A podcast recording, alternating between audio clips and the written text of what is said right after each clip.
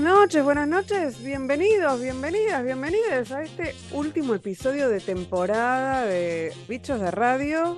30 de diciembre ya estamos ahí, estamos sobre, sobre el 2023, ¿no, Corol? Y sí, ya estamos más cerca del 2023 que del, 2022. O sea que estamos cerrando la séptima temporada de Bichos de Radio. Y yo tengo que empezar con una pregunta casi obligatoria. ¿Hay octava? ¿Sigue Bichos de Radio 2023? ¿Usted sabe algo?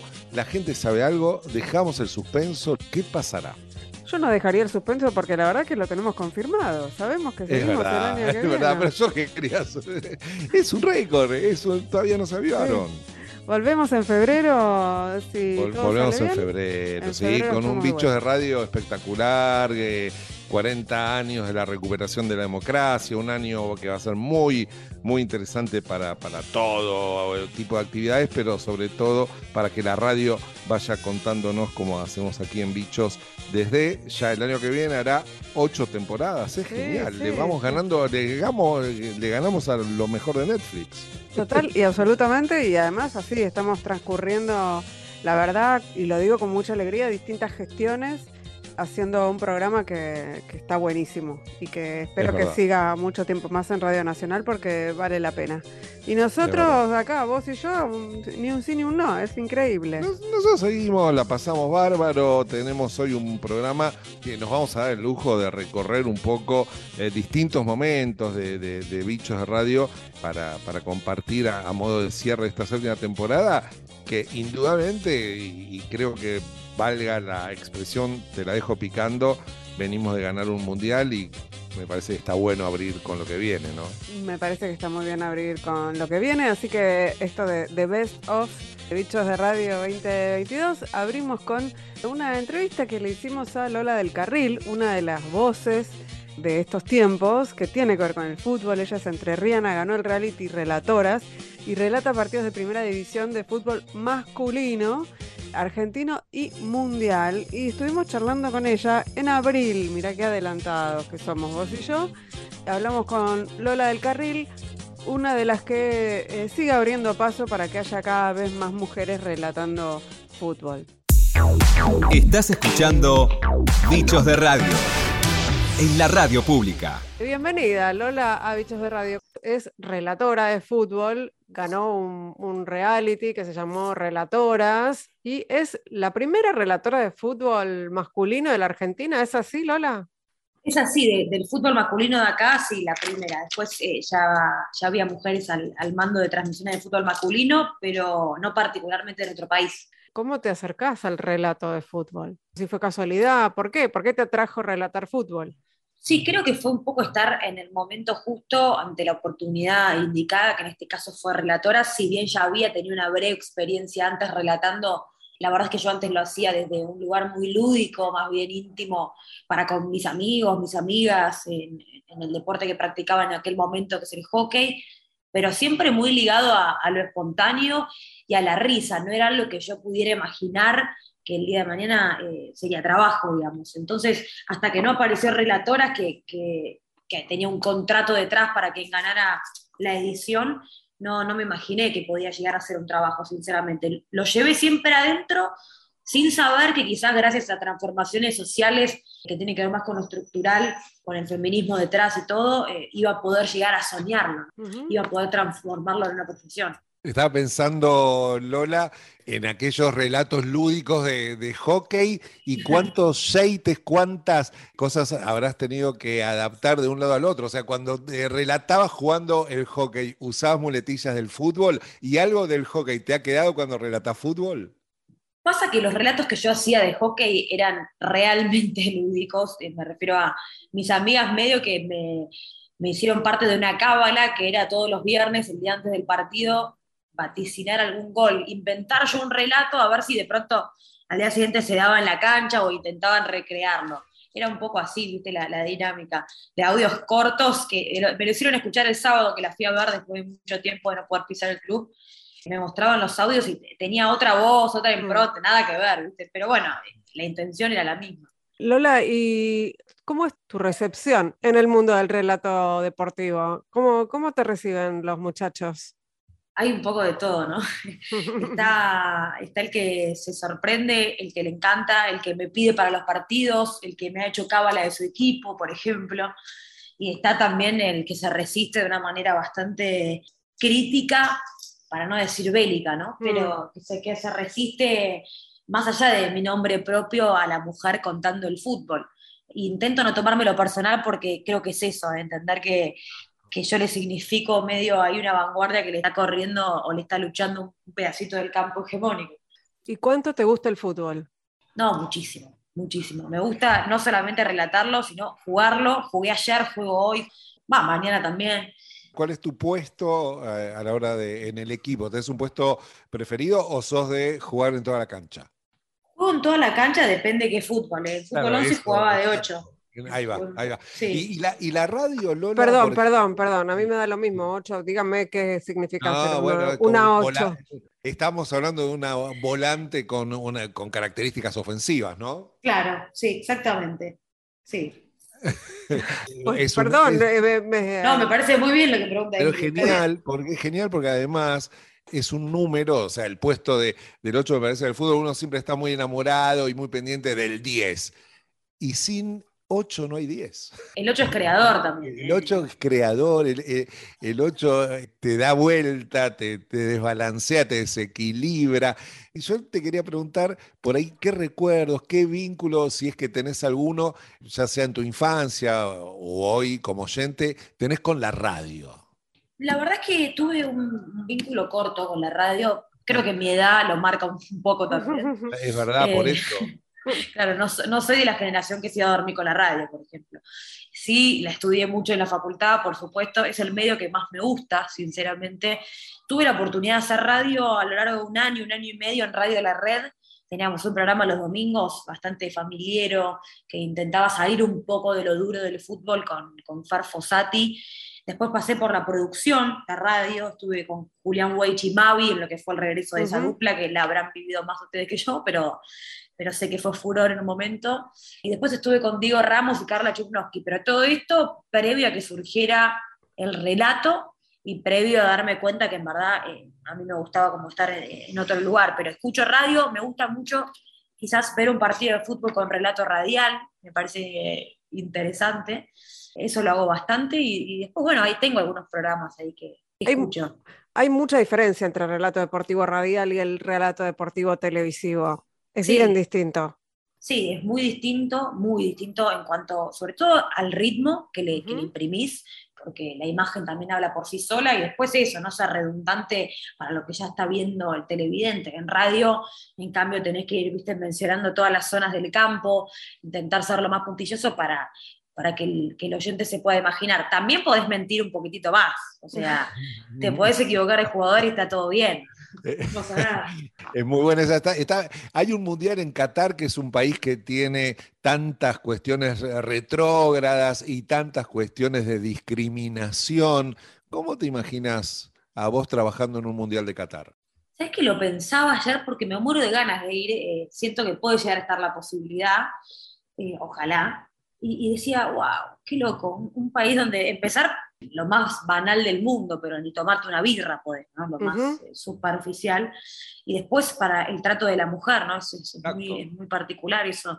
Obviamente que estoy absolutamente en desacuerdo, pero bueno, te estás yendo a, vivir a un país donde tiene otra cultura, donde tenés que entender y ser respetuoso. Supongo que igual yo estaría en términos laborales, así que lejos de sentir esa incomodidad. También tengo entendido que son muy anfitriones y, y reciben muy bien en ese sentido. Supongo que estará todo todo ok, pero me cuesta un poquito digerir el rol que ocupa la mujer en, ese tipo de sociedades. Sí, no solo la mujer, sino que acaban de avisar que no se pueden, eh, digamos, no puede haber banderas LGBT en la cancha, por ejemplo. Es decir, que es bastante va a estar bastante complicado ser imparcial, me parece, con el país, ¿no? Porque, bueno, nada, no lo voy a descubrir. En el fútbol primero más el negocio que otras cuestiones, pero hay, hay un tema de derechos que seguramente quienes, quienes vayan y quienes tengan esta perspectiva podrán de alguna manera marcar. Me, choca un montón, la verdad, que se haga un mundial en un país así. Es, raro, en particular. Mm. Lola, vos sabés que en este programa tenemos la característica de que nuestro productor, editor, realizador, Eric Domer, le arma a nuestros entrevistados y a nuestras entrevistas una biografía sonora. Tenemos la tuya, así que te invitamos a, a compartirla con nosotros. Por favor, gracias. Hola a todos, bienvenidos. Estamos en la gran final de Relatoras Argentinas. Aquí estamos, en una gran final de tres relatoras. Anabela, bienvenida. Romy, Lola, aquí estamos. La ganadora de Relatoras Argentinas es Lola del Carril. Felicitaciones, Lola. Princesa de todos mis palacios. Si me pudieran dar a elegir cómo y dónde yo quisiera morir. Contestaría acostado. Feliz de estar a tu lado todos los aplausos para Lola del Carril, quien gana esta competencia muy particular, porque todas y cada una de las relatoras que participaron de este concurso se llevan aprendizaje, se llevan herramientas y nosotros nos llevamos también el aprendizaje de lo que hace falta, que es visibilizar a las mujeres, visibilizar el trabajo de las mujeres. ¿Sabes? Me cuesta hacer este viaje. No no, no es que no tenga esperanza. Lola tiene 23 años, es relatora, es comunicadora, la primera mujer en la historia del fútbol argentino que va a relatar un partido masculino de primera división. Esto arrancó hace poquito, un poco antes de la pandemia, que yo empecé a hacer un curso de, de relato en Deportea. A mí me gustaba, pero relataba situaciones cotidianas de la vida, ¿no? Cuando me junto con mis amigas, las comidas, empezó así, hasta que una de ellas me dijo, ¿por qué no, no lo materializas? Esto puede ser tu trabajo. Y ahí, a través de este curso, pude ir bajando a tierra un poco esto del relato y llevándolo a lo laboral. Después me contactaron de una radio y empecé a relatar la liga profesional y me ha tocado relatar la Copa América, bueno, y de a poco sumando minutos, minutos de vuelo. Pelotazo arriba buscándolo a este hombre, alegado. ¡Golazo! ¡Gol!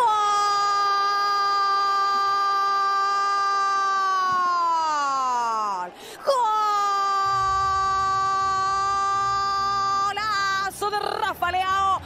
El Milan 1 entonces, especie a cero. Yo confío mucho en tu enseñanza. Vos confía, confía en mi aprendizaje. Es muy vertiginoso, ¿no? Relatar un partido de fútbol que es constantemente sorpresa, espontaneidad, ir contándole a la persona que lo está viendo qué es lo que está sucediendo encima con poesía, quizás no con, con la cuota del sello de cada uno parece que es un arte, para mí por lo menos es un arte. Me gusta estar al lado del camino, fumando el humo mientras todo pasa. Me gusta abrir los ojos y estar vivo, tener que vermelas con la resaca. Entonces navegar se hace preciso en barcos que se estrechen en la nada fue difícil quizás el salto de lo lúdico a lo profesional, a reconocerme como relatora, porque en el medio hubo todo un, cambio de configuración social, los espacios se ganaron en la calle, la lucha permitió que hubiera un cupo, básicamente reconfiguró el mapa de toda la sociedad en cuanto a dónde está ubicada la mujer. En tiempos donde siempre estamos solos, habrá que declararse incompetente en todas las materias de mercado habrá que declararse un inocente o habrá que ser abyecto y desalmado. Los partidos lo ganan los pibes, los campeonatos lo ganan los hombres, porque esto es un deporte de hombres. Ganar es vivir, perder es morir. Esto es el fútbol. ¡O muerte! Y hoy tenemos una invitada, Lola del Carril. ¿Usted es relatora? Sí, claro. A lo que hemos llegado, feo. Eh, no me hablé. Mirá, la democracia está bien, a veces se confunde libertad con libertinaje. Sí, a veces es un exceso la democracia. Y esto es un exceso para mí. Sí, ¿Fue muy dura tu infancia, piba? Fue dura, ¿eh? Pero ¿Por eso te hiciste gracias relatora? a eso, esa relatora y yo sé que les asusta un poquito. No, no nos asusta, No, pero digamos, no me ponele que querés trabajar. Ahora las pibas jóvenes quieren trabajar. Podés ser maestra, podés ser enfermera. Enferme- Sí, señor. Puede ser costurera. ¿Sabés cocinar? No, Bah, ahí tenés. ¿Cómo te llamás? No te llamás Lola. me llamo Lola. Ah, bueno. Eso no es un Sí. nombre. da. Es un nombre moderno. Un nombre María Por la, por la hija de Madonna, ¿A qué colegio fuiste? San Lucas. La oveja negra, ahí tenés. ¿Cuáles son tus objetivos en la carrera? Y yo quiero relatar un mundial. ¿Te casaría con un brasilero? No, Ahí tenés, Ahí bien. tenemos. con una brasilera por ahí. Ah, no. Lola de Carril, gracias por haber venido. No, muchas gracias a ustedes. Trata de enderezarte, estudiar, quédate en tu casa. Si ves que estoy pensando en otra cosa, no es nada malo, es que pasó una brisa, la brisa de la muerte enamorada, que ronda como un ángel asesino. Mas no te asustes, siempre se me pasa, es solo la intuición de mi destino. Me gusta estar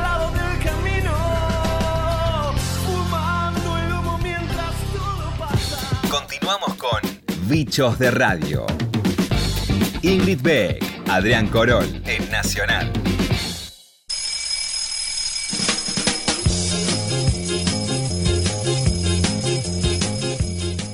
Y la pregunta que te hago cada vez que. ¿Vos, vos fuiste a Feliz Domingo? Sí, fui a Feliz Domingo. Fuiste, fuiste, Sí, fuiste. no gané, no gané, no gané pero el viaje. recuerdo que eh, en tu escuela había autoridades que se oponían a, a que Sí. la división o que el colegio participe, pero finalmente la vida quiso que, que, Sí. que puedas ir, que puedas Sí, ir y que bueno que las autoridades se vayan a la, Sí. a la estrellita. Cosas, cosas de la vida y de la, de la, sí, del el ciclo de la vida hizo que la finalmente, La estrellita. sí, hizo que finalmente pudiera ir a Feliz Domingo y llegar a la, a la final, a la llave, y bueno, no, no tocó, no tocó el viaje No, a no tocó. Pero esta es la introducción para hablar de una voz que, por Oh. supuesto, tenemos identificada con Feliz Domingo Sí. y con muchísimas más, muchísimos más clásicos. Sí, Estamos un señor locutor. Un señor locutor que también, a quien también entrevistamos en abril. Estamos Laburamos hablando- mucho en abril, ¿eh? Sí, un montón laburamos en abril. Porque veo que, que para, para más tenemos no. más de abril. Esto fue un mes fortísimo Era en nuestra vida. en abril. Estamos hablando del señor Jorge Formento, Sí, una voz. Yo me pongo contento cuando veo a Formento. Así es. Ahora conduce una primera mañana radiofónica, que es algo que él no había hecho hasta ahora. Mira que hace 37 años que trabaja como locutor y como conductor. Todo este año, de lunes a viernes, de 6 a 10, está en mucha radio, con buen día, mucha radio.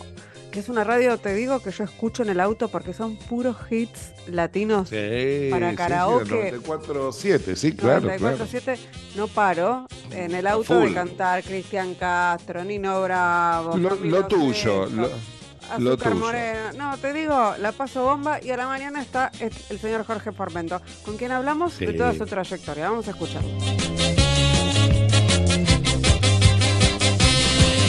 Corol, tenemos un entrevistado en línea a quien ya obviamente anunciamos, pero que yo diría, por lo menos en mi caso, forma parte de la banda sonora de mi vida, no sé en tu caso. En la mía también, porque además, bueno, igual que vos, Cindy, yo soy bostero, pero de ir a la cancha también. Así que imagínate todas las bandas sonoras, más las de la tele, más la de la radio.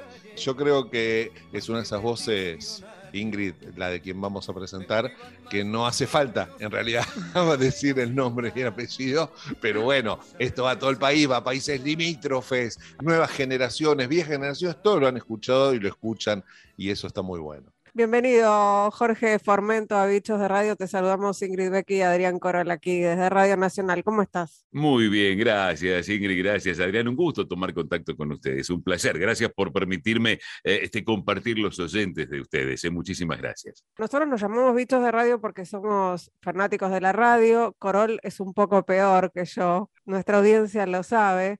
Y sospechamos, obviamente, después de, haberte escuchado tanto tiempo y después de leer tu biografía, que bien podría sumarte a esta tribu, ¿no? Ay, que la radio es maravillosa, Ingrid. Bueno, ustedes lo saben, lo saben los oyentes. Romay decía que la radio era el teatro de la mente y es un medio magnífico porque cada uno se imagina lo que se le ocurre y no hay nada más perfecto que la imaginación. Además es más democrático, más igualitario. Con una buena idea y, un teléfono podés hacer el mejor programa de radio, donde te podés mostrar más cómo sos vos, no necesitas que te maquillen ni que te pongan ropa prestada. Es magnífica la radio, me encanta. Qué lindo, qué lindo eso de, del valor de la radio. ¿Y, cuál es tu primer registro en tu vínculo con la radio, por ahí cuando eras pibe, antes de formarte como locutor? ¿Cuáles son tus recuerdos sonoros respecto a la radio en casa? En casa donde había un combinado. Yo le quiero contar a los pibes más jóvenes que el combinado era un aparato de madera donde tenías, además de la radio, la posibilidad de tener, poner unos discos, ¿no? en ah. las casas había unos combinados que tenían un sonido magnífico, porque estaban hechos en madera. Unas valvulares, Claro, yo tengo uno aquí en casa, tengo uno y me encanta escuchar la radio allí, ¿no? He comprado uno de esos viejos aparatos, pero con FM, pues lo compré importado, ¿no? La FM a nosotros nos llegó mucho más tarde, este hasta tiene FM y está bárbaro. Y allí estábamos reunidos en el comedor de casa, en el barrio de San Telmo, y el recuerdo que, que tengo es el de los partidos de Boca cuando jugaba de visitante, así el relato de Bernardino Veiga. Nos gustaba escuchar a Bernardino y no a, Muñoz, porque Muñoz decía que eran de Chacarita, pero para mí que era medio gallina. En cambio, Bernardino era el que hacía la, la transmisión de Boca y terminaba cada partido diciendo ¡Ganó Boca! Y era una fiesta, ¿viste? Y me encantaba. Ese es el primer recuerdo que tengo del entorno familiar, así en, el barrio de San Telmo, en la calle Piedras. Y ese, bueno, después, por supuesto, a medida que uno va creciendo, ya va buscando en el dial voces amigas y así en, los 80 me encontré con Carlos Rodari, un tipo que se le ocurría hablar con la gente por la noche. La noche que hacía, lo he tratado alguna vez a Carlos. Me acuerdo que hacía el programa, eh, apagaba todas las luces del estudio tenía un velador, un velador y hablaba con la gente. La vida me llevó a laburar con él como locutor en algún momento y justo después empecé a trabajar en Canal 9 y él me dio un buen consejo porque yo eh, eh, estaba trabajando muchísimo para cumplir con las dos cosas y, me dijo, Jorgito, ponete abajo del ala de Alejandro Romay que ahí vas a tener más futuro que, en la radio y, bueno, dejé ese espacio en Radio del Plata en aquel momento, pero un fenómeno. Santa Fe 2043 a Geli. Claro, así es, así fue, así fue. Y el negro Dolina, el negro Dolina, qué privilegio, y lo sigo escuchando, lo sigo escuchando.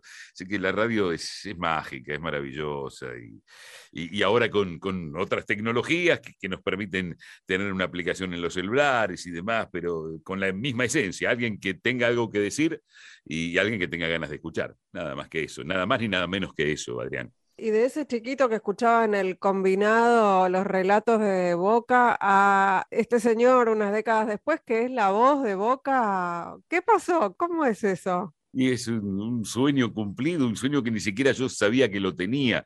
Hace algunos años mi hija para un día del locutor en Facebook me publicó eso, ojalá que algún día pueda ser la voz de la bombonera. Y en alguna oportunidad Jorge Amora Meal, en las anteriores elecciones en las que no ganó, yo lo acompañé porque además eh, eh, era amigo de mi papá y, yo le tengo gran cariño a Jorge. Y me propuso formar parte de la lista de Boca. Y yo le dije, no, Jorge, yo quiero seguir siendo hincha, no quiero ser dirigente. Yo te ayudo porque te quiero y porque sé tu honestidad y tus buenas intenciones, pero nada más que eso. Y me dijo, ¿y ser la voz del estadio? Ah, bueno, eso sí, ponerle me encantaría, pero quedó ahí. Y después cuando ganó la presidencia, me llamó y me dijo, ¿sabés que Claudito Orellano te lo tenían relegado porque era kirchnerista? Vos viste estas cuestiones, ¿no? Y, me parece que es justo volver a, llamarlo, pero por supuesto, le digo, además es un amigo, Claudio, eh, y me parecía que, era un acto de justicia. Y después de la pandemia, Claudio estaba en Córdoba y, bueno, allí se le dificultaba venir para la bombonera y me llamaron para ver si yo quería, y por supuesto que quiero. Dijiste que no. Hablábamos recién de Heli, ¿no? De, de, Romay, de los domingos. ¿Cómo hacías cuando Boca jugaba y vos tenías que estar al aire en la tele? Sufría como un animal, me, iba a ver hasta Afortunadamente agarré un tiempo que, que, fútbol de primera estaba en Canal 9, entonces podíamos ver en la previa lo que después iba a ah. pasar a la noche. Pero sufría mucho, sufría mucho. Bueno, un día me escapé, un día me escapé, no aguanté más el día que, salimos campeones. Y sí, salíamos campeones en la bombonera después de 11 años y jugaba creo que Boca a las 7 y media de la tarde y yo estaba ahí a las 5. Con la prenda yo sé, estaba con la prenda yo sé. No, estaba como loco, entonces fui y le dije a los productores, afortunadamente eran bosteros, eh, Osvaldito Gago y Gustavo González, le digo, che, yo me quiero ir a la cancha. Y me dice, pero mirá, si te ve Román, le digo, Román va a estar mirando el partido. y le hablé a Silvio, le digo, ¿me bancás, Silvio? Yo me quiero ir a la cancha. Y Silvio, que es un amigo, me dice, sí, anda. Y así me fui, este, maquillado, sin entrada, en traje. Llegué a la bombonera, eran otros tiempos, ¿no? Que no había ni molinete ni nada. Y en el ingreso a la platea, uno me abrió los brazos y me dice, te escapaste, negro. Sí, bueno, me hizo pasar y vi a Boca campeón pero es que la pasión no se puede dominar. Adrián, vos viste cómo es esto. Oh, eh, claro, claro, claro. No, no, no hay manera de, no, no podés censurar, no, no, no hay trabajo ni responsabilidad que, que pueda igualar a veces lo que uno siente. Uno siente increíblemente, ¿no? Es como que Boca te necesita, eso es una estupidez lo que uno dice, pero uno lo siente en realidad, Boca me necesita, yo tengo que estar ahí, ¿viste? Bichos de radio, hasta la media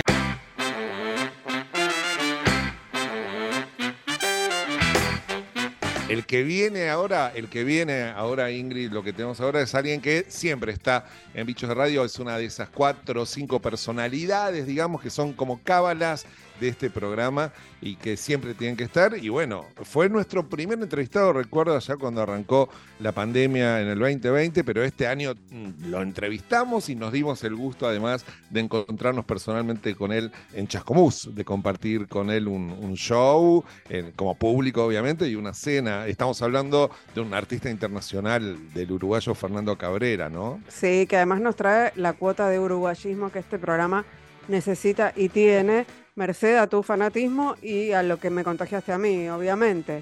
La dosis, la dosis uruguaya. Sí, la dosis uruguaya en este Lo mejor de 2022 está representada por el señor Fernando Cabrera en una entrevista que le hicimos efectivamente a fines de abril de este año y nada, vamos a hablar, vamos a hablar con él, vamos a escuchar lo que charlamos con Fernando Cabrera. Tantos saltos, rápidos y llegar a esta conclusión. Otra noche sin tu amor. Daría todo lo que tengo por una carta tuya, por una foto de dos. Cuánta tinta, tanto sádico, nadie dijo bajate acá. Cuánto viaje y mostrador. Desconocí mi documento, esa tarjeta de humo con solo uno de los. Bueno, yo estoy muy contenta porque vamos a, a, charlar un rato con un habitué de nuestras entrevistas, pero básicamente un admiradísimo músico Bienvenido, Fernando Cabrera, de nuevo aquí a Bichos de Radio. Te saludamos Adrián Corol e Ingrid Beck desde Buenos Aires. ¿Cómo estás? Bueno, muchas gracias. Esta bienvenida me hace sentir como que estoy un poco allá, cosa que la, verdad desearía profundamente. nosotros también, nosotros también. ¿Y por qué no estás acá? Bueno, no sé exactamente cuándo, pero pronto voy a estar por allí. Muy pronto. Y ahí vamos a estar contándolo por supuesto, aquí en, Bichos de Radio. Ha sido eh, una de las cosas que hablamos con, con, Ingrid, era que hablábamos con Fernando, fue de las primeras entrevistas que hicimos virtuales cuando arrancó la pandemia. Y bueno, era saber un poco también cómo la, transitaste, además con un, con un disco, un discazo, permíteme, en el medio como simple, que creo que venías laburando de antes, pero lo, lo laburaste también en, pandemia, al menos salió en pandemia. ¿Cómo la, la, fuiste llevando desde lo personal y, por supuesto, lo musical. De algún modo, la pandemia me pasó de dos maneras, ¿no? Una que fue negativa, como a la inmensa mayoría, si no a toda la humanidad, yo creo, ¿no? Que tiene que ver con, bueno, con el trabajo, con los ingresos, con la supervivencia, con todo eso, ¿verdad? Porque como a nadie le escapa hubo en, relacionado con la pandemia sectores de la población, digamos, grupos de gente a los cuales muy pocos, por cierto, no les afectó para nada económicamente, incluso hasta les fue mejor, así como otro inmenso porcentaje dentro de los cuales me incluyo. No, no fue mal por la sencilla razón de que, bueno, yo pasé igual que todos los artistas, los músicos, los actores, la gente relacionada con, con el turismo, con la gastronomía, con una cantidad de, de, cosas paralelas a todo eso, pasamos horrible porque, bueno, fueron dos años prácticamente sin ingreso de ninguna especie, ¿no? Y bueno, en el caso mío, tampoco es que quiero poner el énfasis en eso ni, ni ponerme en el, en el lugar de, de víctima, pero afortunadamente tenía o pude disponer de, unos modestos y, muy oportunos ahorros, ahorritos que pude hacer en los últimos años y me pude mantener y más o menos sobrellevar esto, pero evidentemente una gran cantidad de colegas y gente de, todos esos sectores que nombré y otros la pasaron muy mal, muy mal, ¿no? Eso por un lado la parte negativa. Por otro lado, también debo reconocer que mi manera habitual de vivir, mi, mi, forma de, llevar adelante mi vida, no fue modificada sustancialmente por la pandemia, salvando obviamente lo que acabo de contar, porque con o sin pandemia yo llevo una vida también muy recogida y muy tranquila y de dentro de mi casa y por una muy escasa vida social, digamos, ¿no? O sea que en ese aspecto a mí no, no me modificó mucho porque no soy una persona que esté en la calle, que esté saliendo, que esté teniendo encuentros todo el tiempo. Al contrario, desde hace muchos años que vivo de, un modo así muy para adentro, ¿no? Leí que habías definido como que, bueno, vivías en cuarentena, pero no sabías que se llamaba así. Exactamente. Bueno, me permití que, que, nadie se moleste, me permití ese chiste en una ocasión, ¿no? Porque era así, realmente. Para mí la, la, la cuarentena no, no afecta a mi vida habitual pero esto con todas las comillas y con todo respeto a las personas que realmente lo sufrieron. Yo a veces pienso, pienso en personas que, suponete, que viven con sus hijos, con eh, su pareja, con, su suegra, yo qué sé, ¿viste? Y que de golpe y porrazo tenés que pasar a vivir las 24 horas del día en una intimidad para la cual nadie estaba preparado, ¿no? Pareciera que uno entra en tu casa y vos estás cantándonos cuando escuchas el disco. Hay algo de eso. Es cierto, es cierto porque el disco quedó así, pero también debido a que yo lo había decidido antes, mm. esto de la pandemia, porque yo ya venía trabajando con esa idea. Empecé a grabar el disco, ahora no me acuerdo francamente el mes y el año, pero unos cuantos meses antes de que se iniciara este problema, ahí este, paré un poco, porque obviamente estaban cerrados los estudios, todo.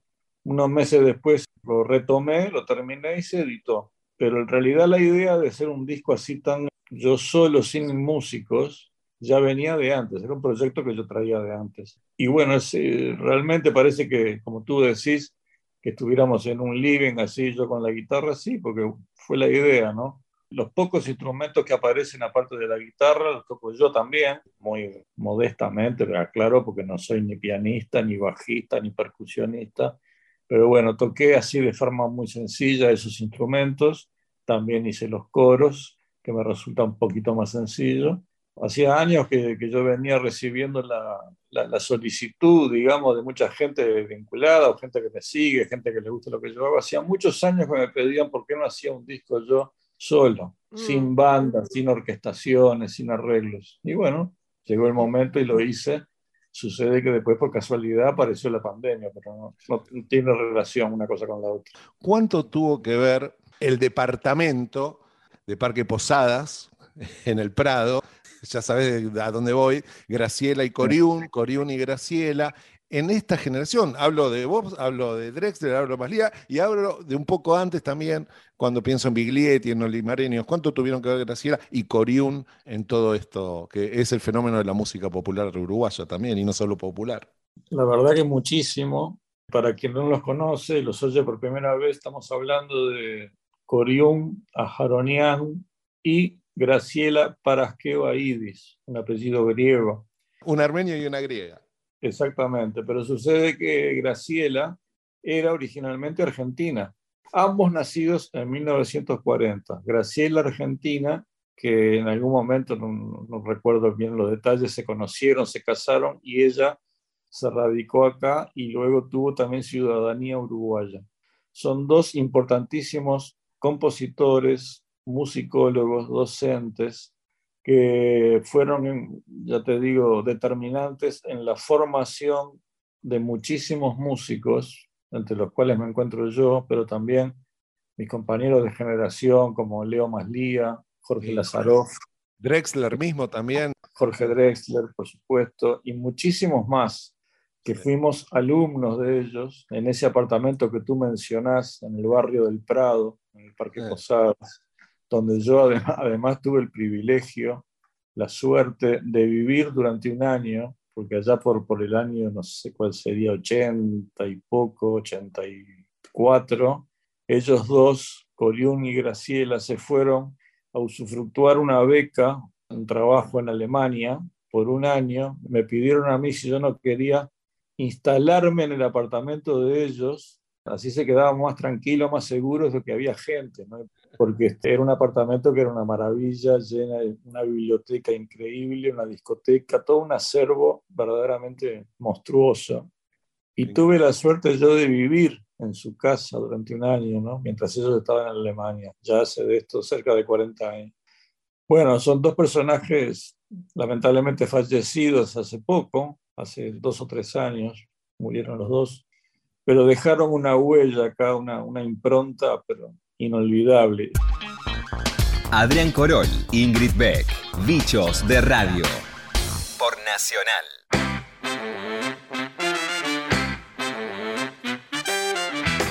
Este es un programa de amigas y amigos también, Adrián, así como estuvo Fernando Cabrera, que ella es considerado un amigo de la casa. Meses después, en septiembre, la entrevistamos a mi amiga, la periodista Florencia Alcaraz, que durante 2022 condujo con Luciano Galende un programón que hubo en la televisión pública, ¿no? SIC Periodismo Textual.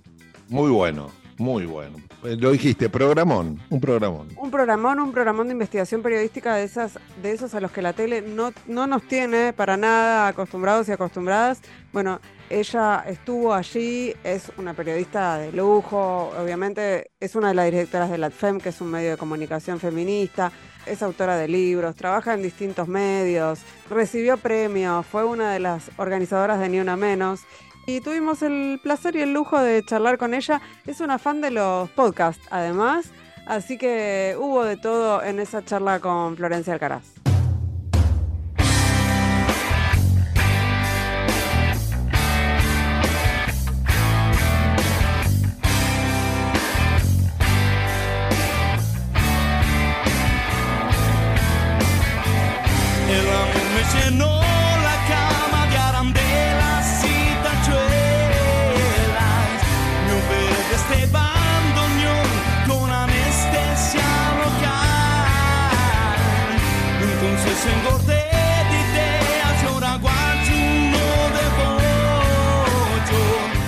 Les anunciamos hace un ratito nada más, tenemos a una invitada hoy que la venimos buscando hace bastante. Se nos hizo desear porque es una persona muy ocupada, tiene muchos trabajos y además de hablar de radio, con ella queremos hablar de, periodismo, de periodismo de investigación, porque está haciendo un programa de televisión en la televisión pública, está conduciendo junto con Luciano Galende un programa que es un programa de investigación periodística, algo que no se ve muy habitualmente en las pantallas argentinas.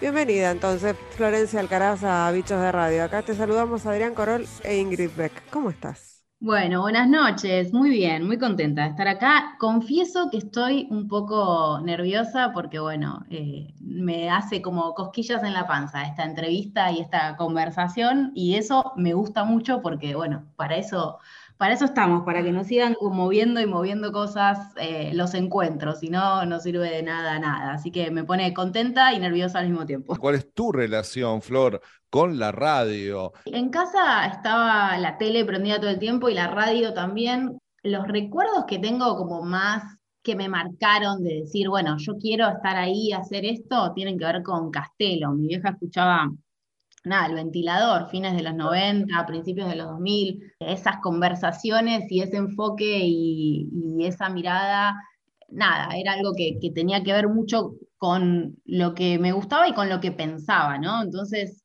viene un poco de ahí, pero nunca me imaginé estar haciendo radio tanto tiempo. Tengo como el recorrido en la universidad fue bastante frustrante porque como que te forman, a pesar de que yo estudié comunicación, te forman para para ser locutora y nada, yo quería charlar, conversar, viste, preguntar, no, no quería poner la voz engolada, modular eh, perfectamente y bueno, me frustró bastante la, carrera en ese sentido, pero después por suerte tuve la oportunidad de, superar esa, esa frustración en lo pedagógico, ¿no? Que, es bastante cruel la formación, ¿no? Si no, no sé, me parece que va por, por ese camino y, no permite como lo más creativo muchas veces, o al menos esa fue mi experiencia. Pero viene un poco por ese lado, por Castelo, por, por Ula también, mm. eh, nada, escuchar a Dolina, eh, eso se escuchaba en mi casa todo el tiempo y, me daba como curiosidad. Pocas mujeres, ¿no? Eh, Estaba pensando eso cuando nombraba, sí.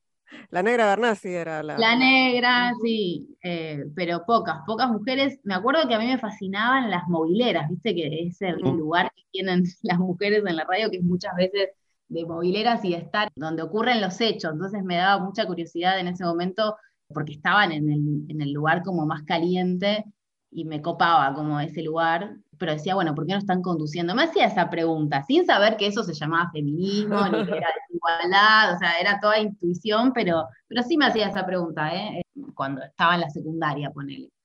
Florencia, en este programa tenemos una característica que, entre otras, nuestro productor Eric Domer fabrica una biografía sonora de nuestras invitadas y nuestros invitados. ¿Querés acompañarnos a escuchar la tuya?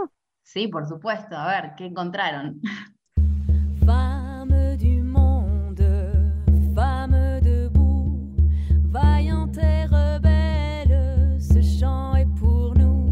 Hoy nos encontramos con María Florencia Alcaraz. Nació en Ramos Mejía. Es una periodista y licenciada en comunicación, codirige el portal de noticias feminista LADFEM e integra el colectivo Ni Una Menos. Forma parte también de la Red Internacional de Periodistas con Visión de Género. Dicta talleres sobre periodismo y perspectiva de género.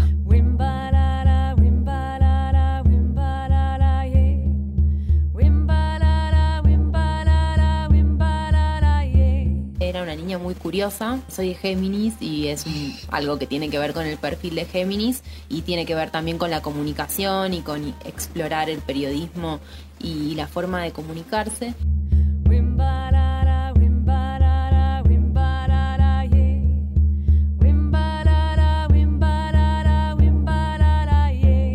Cuando era niña tenía 4 o 5 años, muy chiquita, estaba en el patio de mi casa en Ramos con una palangana, con un balde de agua y con un bebito chiquitito, un juguetito chiquitito de esos que vienen dentro de las golosinas. Y mi mamá me encontró haciendo eso con el bebito y preguntó qué estaba haciendo. Y yo le dije que ese bebito era una niña que habían matado y que salía todo el tiempo en las noticias, que se llamaba Jimena Hernández. Y evidentemente yo había visto esa noticia, su crimen todavía está impune. La muerte de una niña que apareció en la pileta de natación de un colegio religioso del barrio de Caballito conmovió a la opinión pública de todo el país. Y todavía no se sabe quién mató a Jimena Hernández y por qué.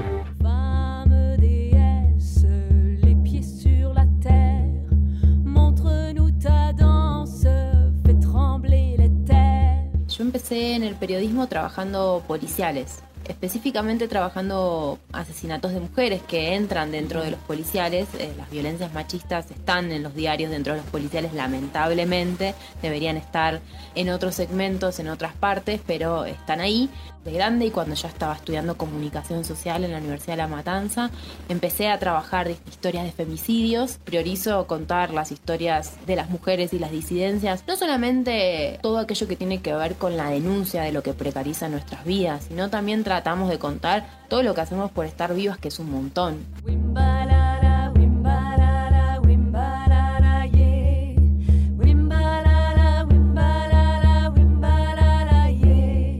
Las demandas urgentes del feminismo, también a partir de las movilizaciones por ni menos, tiene que ver con la forma más extrema de violencias hacia las mujeres, que son los femicidios. Hoy en Argentina tenemos un femicidio cada 30 horas y también tenemos que hablar de los travesticidios, que lamentablemente no tenemos cifras oficiales respecto a estos crímenes.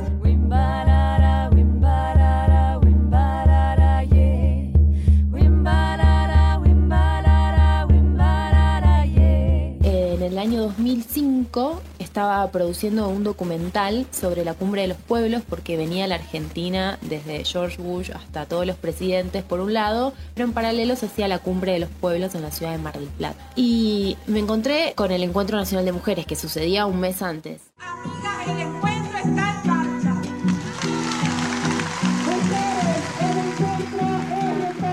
Y la verdad que de ahí quedé impactada, conmovida y movilizada porque no sabía que había un espacio específico para las mujeres en ese momento. Después fue toda una pelea también por incorporar a las compañeras trans y travestis.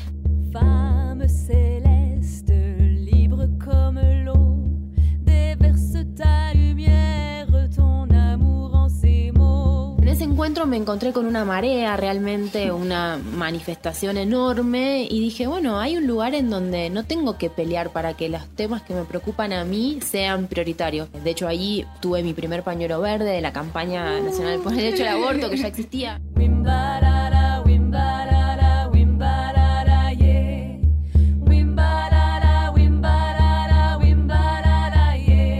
María Florencia Alcaraz es autora de un libro que sea ley la lucha por el aborto legal no nació de un repollo, sino que tiene una historia acá en Argentina que puede remontarse desde el regreso a la democracia a esta parte.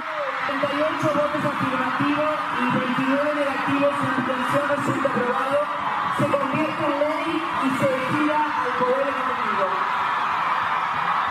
entré al feminismo para que el aborto sea legal, seguro y gratuito y me tocaba cubrir en el Congreso por primera vez en Argentina un debate sobre ese tema. No podía no emocionarme, no gritarme, no enojarme cuando los antiderechos planteaban sus posiciones que eran totalmente absurdas.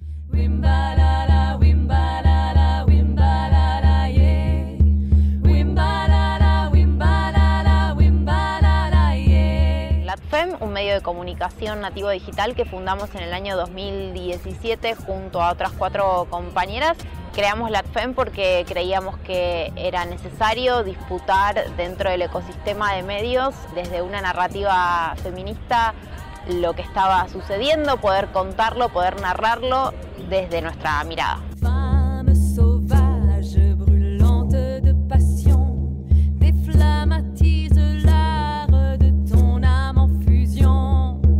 A nosotras, a las que nos especializamos en periodismo feminista, nos convocan nada más para opinar cuando emerge un caso de muchísima conmoción. Eso mismo que valoran cuando sucede un caso conmocionante, después no lo quieren tener todos los días porque saben que nosotros vamos a disputar esos espacios entendemos que hay una desigualdad estructural y que lamentablemente nosotras en el mapa de medios en general somos menos, somos apenas el 30%.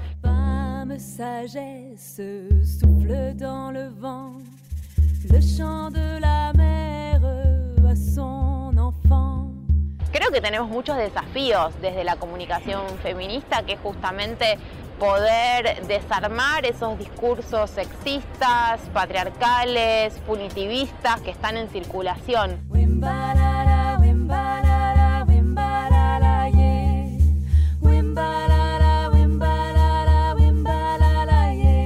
Este pañuelo verde que yo tengo acá mi muñeca que simboliza justamente el lema de la campaña nacional por el derecho al aborto legal, seguro y gratuito, es un pañuelo de libertad. Es por la decisión y es por elegir. Nadie va a imponer nada. Voces y protagonistas de la historia. Adrián Corol e Ingrid Beck. Son bichos de radio.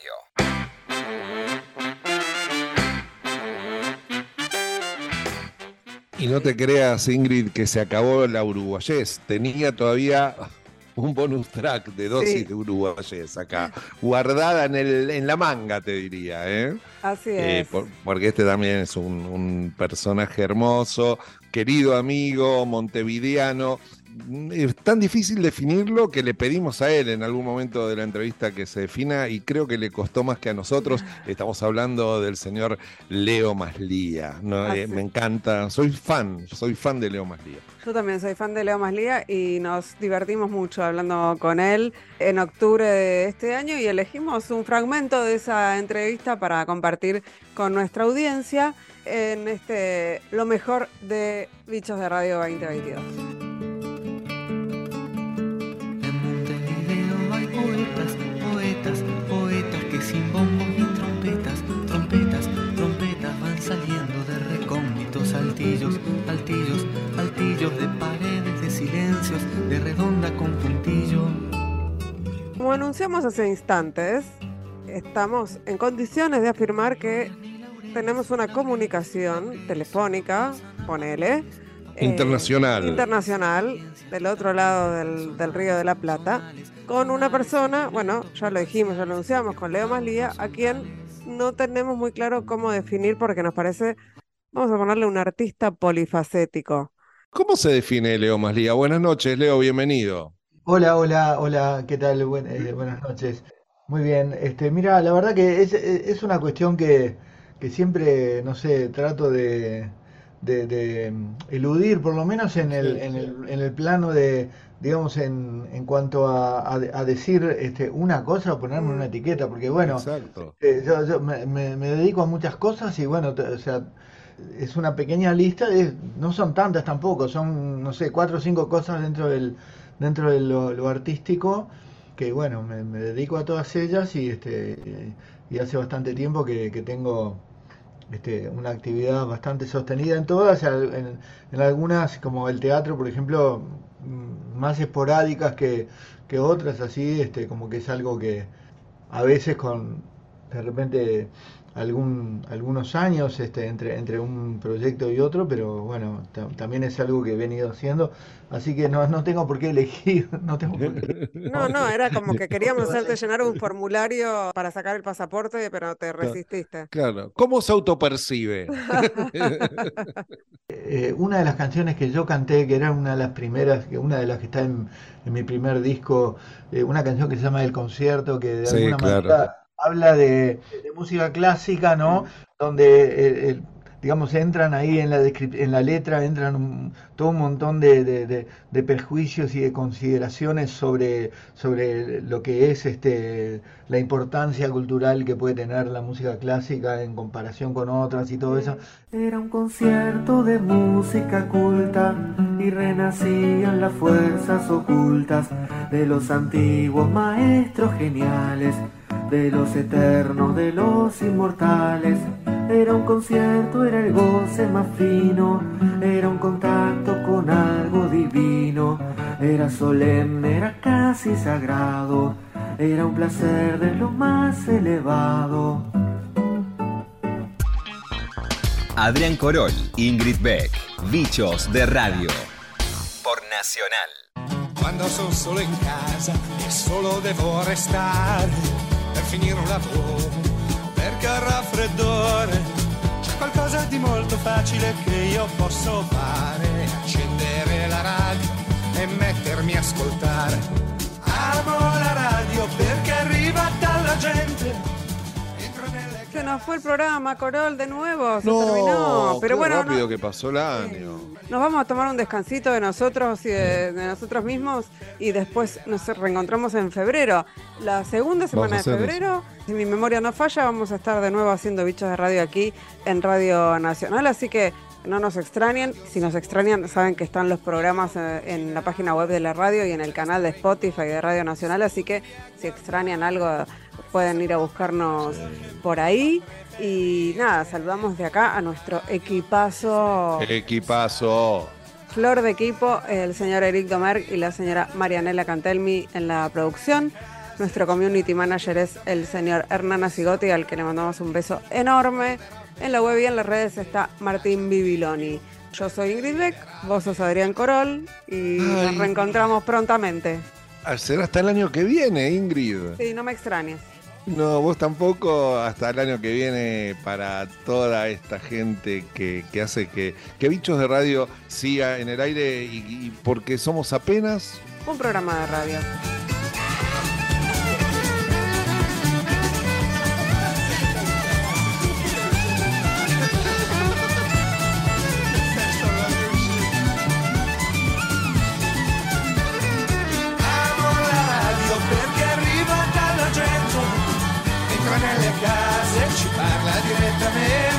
Direttamente. Se una radio è libera, ma libera veramente, piace anche di più perché